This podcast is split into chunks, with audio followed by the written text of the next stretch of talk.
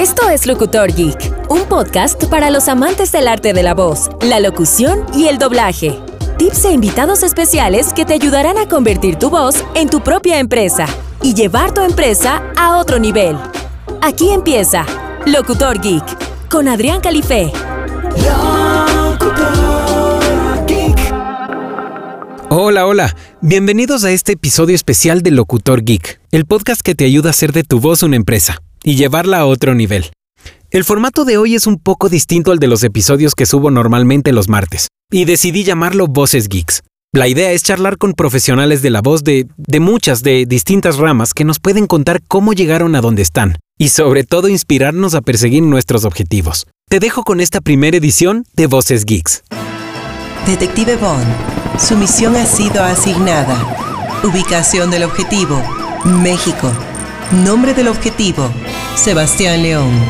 Utiliza un segundo nombre aún desconocido. Profesión, artista vocal. Actividades comerciales, narraciones de audiolibros de romance y relatos eróticos. 007. Está usted notificado. Estamos aquí con Sebastián León, él es nuestro invitado de hoy para Locutor Geek. Y es muy curioso porque somos amigos de hace muchísimo tiempo, pero lo que quiero es que él nos vaya contando un poquito esta, esta historia tan curiosa em, y cómo llegó a este género tan curioso como es la narración erótica. Así que bueno, Sebastián, gracias por aceptar esta invitación. Es, eh, en, el momento en el que se está grabando este podcast es Día de las Madres en México, así que gracias por darte el tiempito de, atender este llamado. No, pues nada, ñaño, de verdad. Primero que nada, pues gracias, qué honor estar por acá. Eh, desde que vi que publicaste, que empecé este proyecto, dije, qué padre, qué, qué bacán, como dicen allá en Ecuador. Y pues todo, todo el éxito del mundo. Muchas gracias por invitarme. Y estoy muy, muy contento de estar por acá. No, gracias a ti, gracias a ti. Realmente qué gratificante tus, tenerte aquí primero y, qué lindas tus palabras. Te agradezco muchísimo. Qué bueno poder tomarnos un cafecito mientras conversamos. Así que cuéntame una cosa. A ver, primero cuéntame por favor cómo empezaste en esta carrera de la locución. Bueno, yo empecé en esta carrera de la locución, eh, mucho fue sin realmente yo, yo quererlo. Yo me, yo me crié con mis, con mis abuelos. Entonces, las amigas de mi abuela, pues que son gente de otra generación, que escuchaban la radio sobre todo, y pues escuchaban estas grandes voces de los locutores mexicanos antiguos que acá eh, les decían los sapos por la voz potente, por la voz gruesa, y todas estas señoras mayores me decían, ah, es que tú tienes voz de locutor, deberías ser locutor, y pues a mí, pues, la verdad es que ni por la cabeza me pasaba, ¿no? Por accidente un día caí en una universidad que nos invitaron, yo quería una carrera en particular, resultó que eh, la facultad en la que yo quería inscribirme no aceptaba hombres. Y acabé yéndome, pues para no quedarme solo en el camión esperando a que todos mis compañeros de escuela terminaran, me fui siguiendo a algunos de mis mejores amigos al área de comunicación. En esa época comenzaba la radio por internet y nos invitaron a, a conocer eh, el plantel y nos invitaron a hacer un programa en vivo. Entonces, este, recuerdo que en ese momento había una, una chica que a mí me gustaba, que quería entrar. Y pues yo por, por hacerle segunda y por, por irme a meter a la cabina con ella, dije, ah, pues yo también. y a partir de ahí, este, la verdad es que fue, fue mi primera experiencia detrás de un micrófono. Y la verdad es que, pues creo que gustó bastante. El mismo coordinador me dijo, oye, este, ¿ya habías hecho alguna vez esto? Y le dije, no, es la primera vez que me siento. Y me dice, oye, pues eh, si yo fuera tú lo consideraría. Creo que tienes lo que se necesita, tienes una voz muy atractiva y pues no lo descartes. La carrera que yo quería estudiar pues estaba un poco fuera del presupuesto familiar, me dijeron busca otras opciones, eh, me inscribí en una escuela donde tenían la carrera, donde iba a poder ver algo de radio y pues hice un examen, conseguí la beca y me metí, pero desafortunadamente resultó que iban a ser tres años para que yo pudiera empezar a estar detrás del micrófono, iba a haber muchas cuestiones de economía, historia, y yo no quise aguantarme, entonces en el Inter empecé a buscar por otros lados, encontré una escuela donde a través de la Secretaría de Educación Pública, que es una dependencia del gobierno acá, podía certificarte como locutor este, radiofónico y presentador televisivo. Hice el curso Y de ahí, pues, ya sabes, ¿no? Terminas este primer curso como no sé si a ti o a muchos otros nos pasa que aprendemos algo nuevo y sentimos que ya tenemos eh, el mundo en la bolsa. Yo empecé a mandar demos a estaciones de radio y pues todo el mundo me dijo, ah, pues gracias, pero pues no sé quién te enseñó, pero este estilo está completamente fuera de época, ya no se hace la radio de esta manera. Me deprimí un poco, si te soy sincero, me decepcioné mucho. Pues también era yo bastante jovencillo. Entonces, en vez de deprimirnos y ponernos a llorar, vamos a actualizarnos, vamos a buscar algo más nuevo. Y de ahí empezó todo. Empecé a tomar cursos de locución comercial, entré a escuela de doblaje. Y de ahí, pues, eh, digamos que una rama de la profesión me fue llevando a otra. Una pregunta, ¿cuál carrera era la que no aceptaba a hombres? no era que no aceptara a hombres como tal la carrera. Esta universidad eh, específicamente tenía una escuela de turismo. A mí me interesaba la parte de la gastronomía, eh, la coctelería, toda esta onda. Y resulta que esta escuela que, que tenía esta universidad era exclusivamente para mujeres. Entonces, ya sabes, ¿no? Este adolescente de 18 años eh, va en la fila, ve puras chicas guapas y dice, ay, voy a ser el único hombre, pues este es el paraíso, ¿no? y yo estaba ya muy formado ahí en la fila cuando de repente llega la directora de carrera y me dice, joven, pues, ¿qué hace usted aquí? ya, pues quiero. Y me dice, ah, pues qué bueno que quiera, pero por lo menos no aquí en mi escuela, es para puras mujeres. Y de ahí se desencadenó todo. Ahí descubrí que pues tenía otras habilidades y las fui puliendo y pues aquí estamos. Qué interesante, qué interesante lo que cuentas y algo que me, me, gustaría destacar de esto que acabas de decir es, es tu capacidad de readaptación o de reinvención, que es algo que yo todo el tiempo estoy hablando en los, en los episodios que he publicado. Em, siempre hablo de cómo la locución te puede llevar por varios caminos y cómo hay además tantos géneros, tantos estilos. Tú eh, en un inicio pensaste que ibas a hacer radio, pues no se dio y después terminas estudiando doblaje, locución comercial y eso, después de trabajar durante tanto tiempo, te lleva a hacer audiolibros. Sí, es un poquito lo que tú, lo que tú comentabas en episodios anteriores, no me acuerdo si fue en el 1 o en el 2, pues sobre cómo empezaste tú como ingeniero con tu estudio hasta que alguien te dijo, oye, pues ¿por qué no lo intentas? Y pues acá estamos ahora. Exacto. Y, y además de todo, digo, en mi caso era pues completamente otro universo la cuestión gastronómica pero creo que en tu caso pues estuvo increíble que empezaras como ingeniero porque pues tienes muchas herramientas para todos los que se quieran dedicar a esto, que hoy en día son más esenciales que nunca. Ya no es solo locutar, ya no es solo poder hacer doblaje o tener las técnicas, eh, la técnica artística y de interpretación, sino tener también las herramientas este, tecnológicas y todo esto es súper importante y eso es algo que yo admiro mucho de ti porque eres bueno en ambos aspectos, tanto en lo tecnológico como tanto en la ejecución. Gracias, amigo mío. Muchas gracias. Em, entonces, volviendo al tema de los audiolibros. Arrancaste a hacer audiolibros y en qué momento llegas a este género de los relatos eróticos?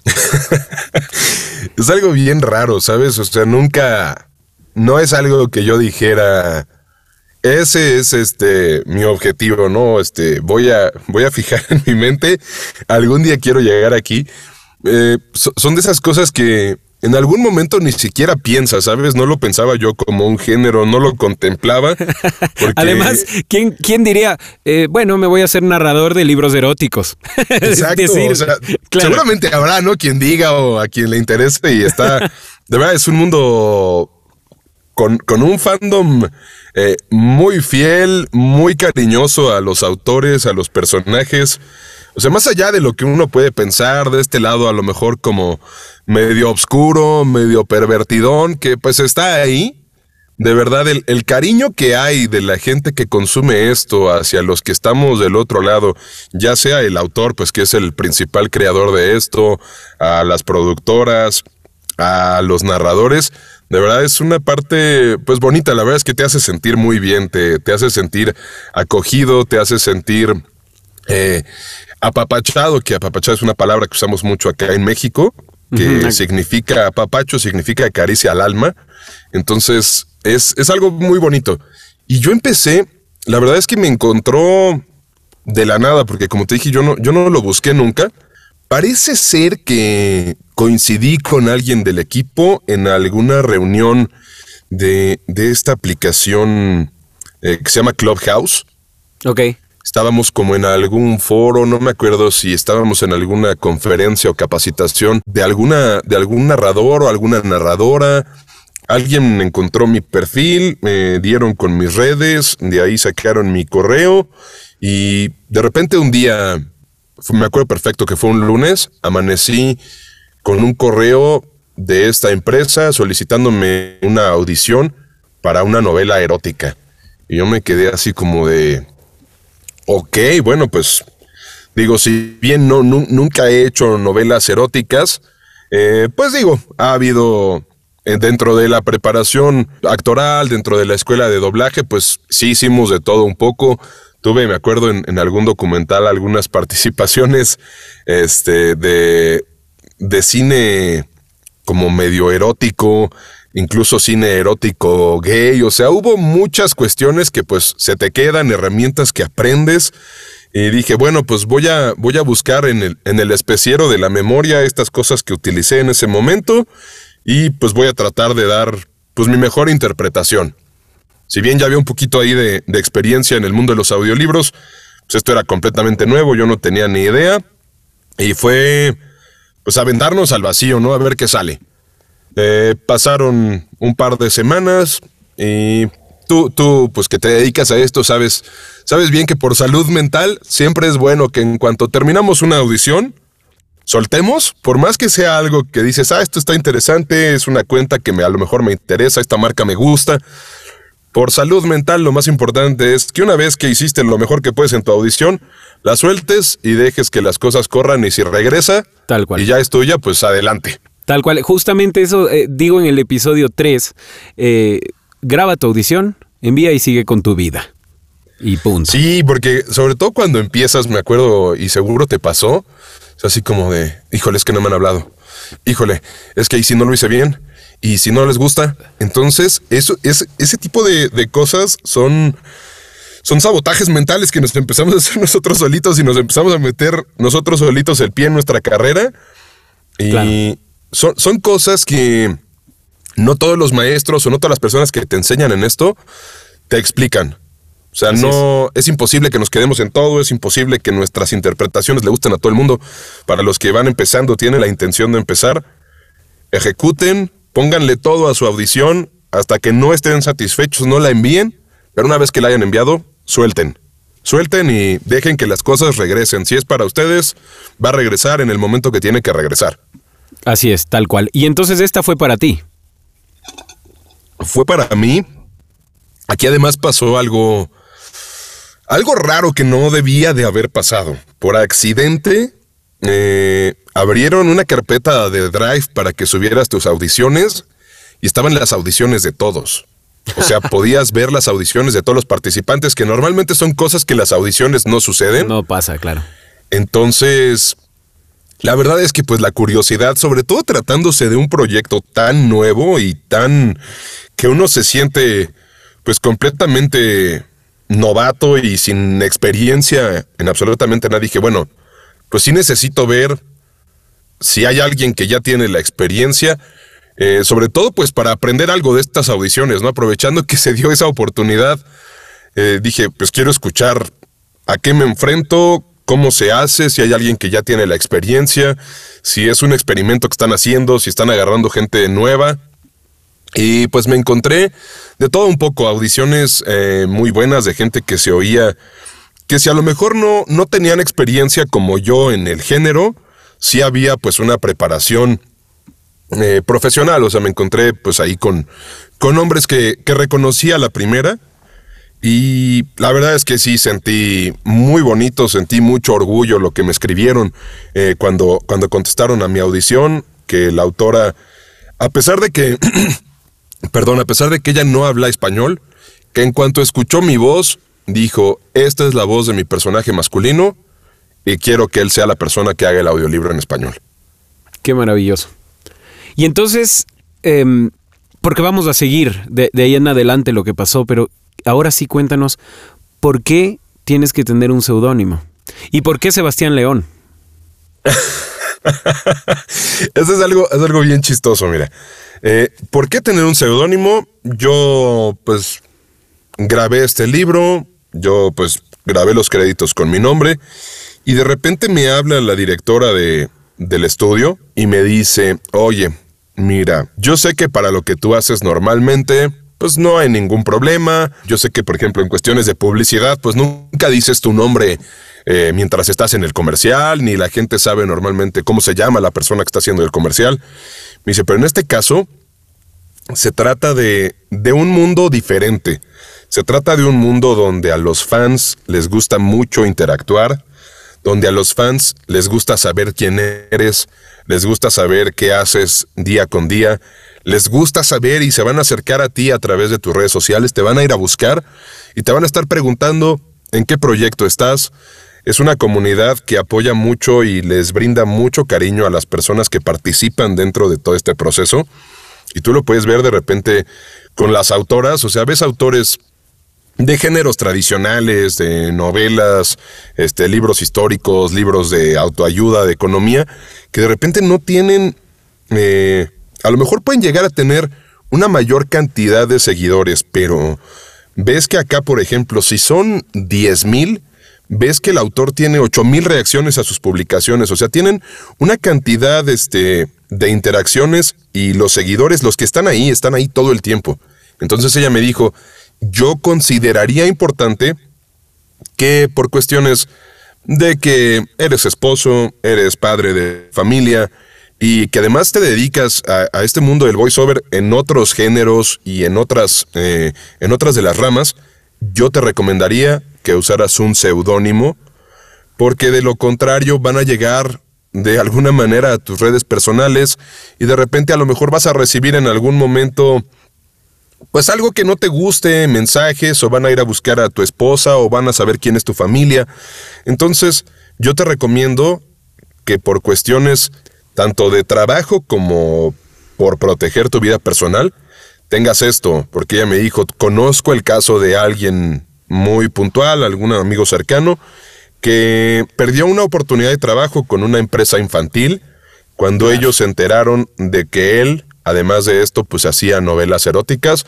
Fue algo que iba en contra de los principios de esta empresa, que era pues una cuestión de valores muy familiares, una cuestión muy, muy rosa, de cosas que son para niños, para consumo familiar en general. Entonces me dijo, yo te recomiendo que tomes un seudónimo y aunque puedan helar que se trata de tu voz, lo que sea, legalmente y en el papel son dos entes completamente distintos. Ok. Y, entonces, ¿por qué decides llamarte Sebastián León y no Brad Pitt? bueno, Sebastián León es el nombre de una persona muy, muy cercana a mí. Es una persona que es pues, prácticamente como mi hermano. De toda la vida fuimos muy, muy fans de una serie que a lo mejor muchos de los que nos escuchan conocen, que se llama How I Met Your Mother. En esta serie el protagonista es un arquitecto que se llama Ted, Ted Mosby. Sí. Entonces, en un capítulo de la serie, de repente como que ahí lo empiezan a buscar, si no me, me equivoco, y empieza a ver como ondas raras que pues que no van de acuerdo a la profesión pues que él tiene. Y resulta que creo que es como en una de estas expos como eróticas o no sé qué, se encuentra que hay un, un Ted Mosby que está firmando, que está firmando autógrafos. Un actor, sí. Es un actor y resulta pues que es un actor porno. Que en honor a él, no me acuerdo exactamente de dónde el actor porno conoce a este Ted Mosby. Creo que era alumno de él en la universidad. Algo, algo tienen. En algún momento se cruzan y dice, no, pues es que tú me inspiraste y en honor a ti, pues ya me puse Ted Mosby. Entonces, su seudónimo pues, es Ted Mosby, el arquitecto del sexo. Claro. Entonces, este, pues ahí como esta especie como de, de guiño entre, entre mi, mi hermano y yo, este, le dije un día, oye, pues mira, estoy empezando a hacer esto y se me ocurrió, porque además pues se escucha este, así como medio eroticón, medio cachondo el león. Le dije, ¿cómo ves? Porque aparte pues eh, le da un poco este, este look y este feeling como de, de Latin Lover. Y me dijo, pues va, le dio mucha risa y me dijo, pues vas, ponlo. Lo mandé a la editorial, les gustó muchísimo, a las a las personas que consumen, a las chicas, a las mujeres, a las señoras, les gustó mucho el nombre y pues ahí es una, una comunidad que empieza a crecer y la verdad es que está, está muy divertido. La verdad es que nos hemos reído mucho él y yo por, por haber usado esto. Qué interesante. Y justo quería hablarte de eso, de tu comunidad, de tus fans. ¿Qué edad tienen? Eh, ¿Te escriben? ¿Cómo, hacen para ponerse en contacto contigo, etcétera? Pues mira, normalmente es a través de Instagram, TikTok y tengo también ahora un grupo en WhatsApp. Este grupo en WhatsApp eh, interactúo con, con fans de una, de una autora que se llama Glenn Black. Ella tiene eh, pues es una especie como de Patreon donde en este grupo están con ella directamente con la autora y ya son pues prácticamente más que escritora y, y escuchas o lectoras, parecen amigas, es un grupo muy divertido donde hay puras mujeres y ella me pidió como un favor especial si como un beneficio extra a sus suscriptoras podía yo entrar al grupo y de repente podía dejarles por ahí notitas de voz y la verdad es que está está divertido, de repente son son lanzadas. ¿Qué edad tienen? Pues hay de todo, ¿eh? Pues ya como hacia finales de los 20, yo podría decir como de 28 en adelante, hasta señoras de 50, 50 y pico, que pues tienen, tienen esto como su relief, ¿sabes? Como sus cinco minutitos para estar lejos de trabajo, de la familia, de ser mamás, de ser esposas se conectan los audífonos o abren el libro y se ponen a dejar volar la imaginación y a desconectarse tantito de, del mundo cotidiano para pues interactuar con, con estas historias de amor, con estos eh, pues hombres guapos, eh, que son atractivos, que son como la idealización de muchas mujeres. Entonces es, es, es diverso y está muy, muy, muy divertido, la verdad.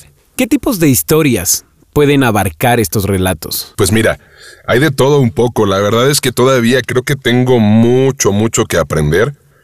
Eh, porque hay romance, hay romance histórico, hay romance oscuro, hay tiene muchos subgéneros, es como de tanto que he escuchado ya lo es como el metal. Lo asocié directo como exactamente como con el heavy metal que hay sinfónico y hay gótico y hay no sé qué. Esto es un poco eso, eh, porque yo decía, bueno, es la historia de amor, bla, pero de repente no, te encuentras que una de las que vamos a a empezar pronto, por ejemplo, es una de un cártel de mafia italiana que está en Nueva York. Eh, y pues tiene cosas, cosas duras muy al estilo de Lo Soprano, mezcladas con una onda pues sexual dura, con un romance que también está ahí, relaciones de familia. O sea, son historias que son bastante complejas. Hay otras que son, este, pues podríamos decir que más cotidianas, eh, de la chica que se enamora del mecánico de su cuadra. Hay otras donde pues es el típico romance de chicos de preparatoria preuniversitario. O sea, la verdad es que es infinito. Hay, hay autoras, por ejemplo, que tienen sagas exclusivamente de deportistas. Hay una muy famosa en Inglaterra donde todos los protagonistas de sus libros son jugadores de la Liga Premier, o sea, juegan fútbol, por ejemplo. Entonces, pues depende mucho también, pues, de lo que le gusta a la autora, de eh, pues cuáles son, pues tal vez me atrevo a decir las fantasías propias y de ahí pues creo que las mujeres se identifican y empiezan a crear estas comunidades. Y, y de lo que entiendo entonces hay un mercado sobre todo de mujeres. Sí, principalmente, digo, no, no quiero descartar que no haya hombres que lo escuchen, pero sí creo que está pues enfocado prácticamente a las mujeres porque son historias generalmente escritas por mujeres que comprenden pues exactamente qué es lo que les gusta. Creo que, que muchas veces como, como mujeres son, son eso, son más detallistas, les gusta como consentir más, entonces siempre están como más al pendiente y entienden perfectamente qué es lo que les gusta a las mismas mujeres de su comunidad. O sea, vas a salir hecho un maestro de aquí. Cuidado. Pues, eh, pues, espero, la verdad es que me, la verdad es que me ha, me ha capturado, me eh, incluso me han dicho así, oye, este, sigo narrando audiolibros pues de todos los géneros, pero hay muchos narradores como, por ejemplo, de los más populares eh, masculinos en inglés, pues Joe Arden, que es una, una institución que tiene cerca de 500 títulos narrados únicamente de romance y eróticos. El, el hombre no hace otra cosa más que esto. No sé si en VoiceOver tenga otra cosa, no sé si es un seudónimo, no sé si es un nombre real, pero es un hombre que tiene calendarizado el resto de su año desde que comienza. Pues mire, si yo logro ser como Joe Arden y calendarizar mi año solamente con esto, no me importaría no volver a hacer otra cosa, ¿eh? Ya, llámese comerciales, doblaje, que es lo que menos hago, y dedicarme 100% de mi tiempo a esto, yo no tendría ningún problema. Qué lindo. Eso es lo importante, que te encante lo que haces y bueno, se nota, se nota la pasión que le pones. Quiero que le contemos a la gente cómo te pueden encontrar, cuáles son tus redes. Eh, pues tal cual me encuentran, eh, estoy en Facebook, estoy en Instagram y estoy en TikTok, son las que tengo ahorita. Eh, si por ahí nos pueden seguir en TikTok, está bueno porque pues vamos empezando, está nuevecita. Me encuentran como Sebastián León Narrator, así en todas las redes. Sebastián León Narrator. Narrator, ajá, exactamente. Pues ahí vamos a ir subiendo cosas, eh, sobre todo pues haciendo ahí algunas dinámicas con, con la gente de la comunidad y la verdad es que está... Está padre, si no han escuchado nada, pues por ahí denle una oportunidad a la gente que se quiere dedicar profesionalmente a esto. Pues es, es una rama más del trabajo. Pues como todo lo que se hace, tú sabes que hay cosas. Porque me he topado con muchos amigos que también se dedican a esto que dicen, ah, es que sí está bien, pero es que pagan muy poco. Aquí la cuestión es, ¿qué es lo que más te importa? ¿Hacer dinero o hacer algo que disfrutes? Es algo que se puede complementar con otras cosas, es algo que puedes complementar con hacer comerciales, con hacer doblaje. Pero si de entrada lo estamos viendo como por la parte económica, es algo que yo le podría decir a alguien que empiece, pues que no lo vas a disfrutar. Mm, puedes vivir muy bien, tal vez no te vas a ser millonario como podrías en algún momento con una muy buena cuenta de comerciales, pero es, es cuestión de enfoque, creo. Eh, yo creo que escuchaste el, tercer episodio antes de conectarte, porque justamente digo eso, justamente en el, en el tercer episodio, eh, cuando llego, estoy hablando de varios estilos, de varios géneros, perdón, de, de locución y cuando llego al tema de los audiolibros, claro, lo que digo es que esto es menos rentable en América Latina, en Estados Unidos es bastante más rentable, pero, pero que no todo es dinero y que si es algo que disfrutas y, que además te va a aportar conocimientos o experiencias, que, no lo descartes del todo, ¿no? Eso ya depende de cada profesional de la voz. Eh, yo no hago audiolibros, amo hacer locución comercial, me encanta.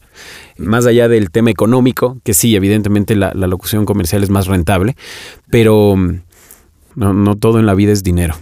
Y, para cerrar esta, esta, conversación que ha sido enriquecedora y, muy divertida, yo creo que en un momento dado este nicho, sobre todo el tema de los relatos eróticos, de los audiolibros eróticos, va, va a llegar a ser o sea, yo creo que sí podrías ser, no sé si millonario, pero vivir muy bien solo dedicándote a esto, porque finalmente es, un poco lo que ha ido pasando hacia donde el mundo se va moviendo.